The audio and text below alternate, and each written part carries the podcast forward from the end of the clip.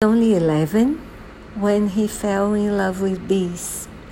And then he started to study them and he decided to take care of them and to have beehives. His parents thought it was only a boy uh, a boy's wish but they were proved wrong. And after a while uh, he found people to help him. His own parents helped him too.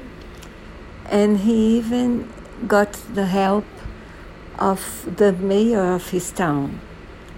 It's an interesting story, and I think it's worth listening to. Very good.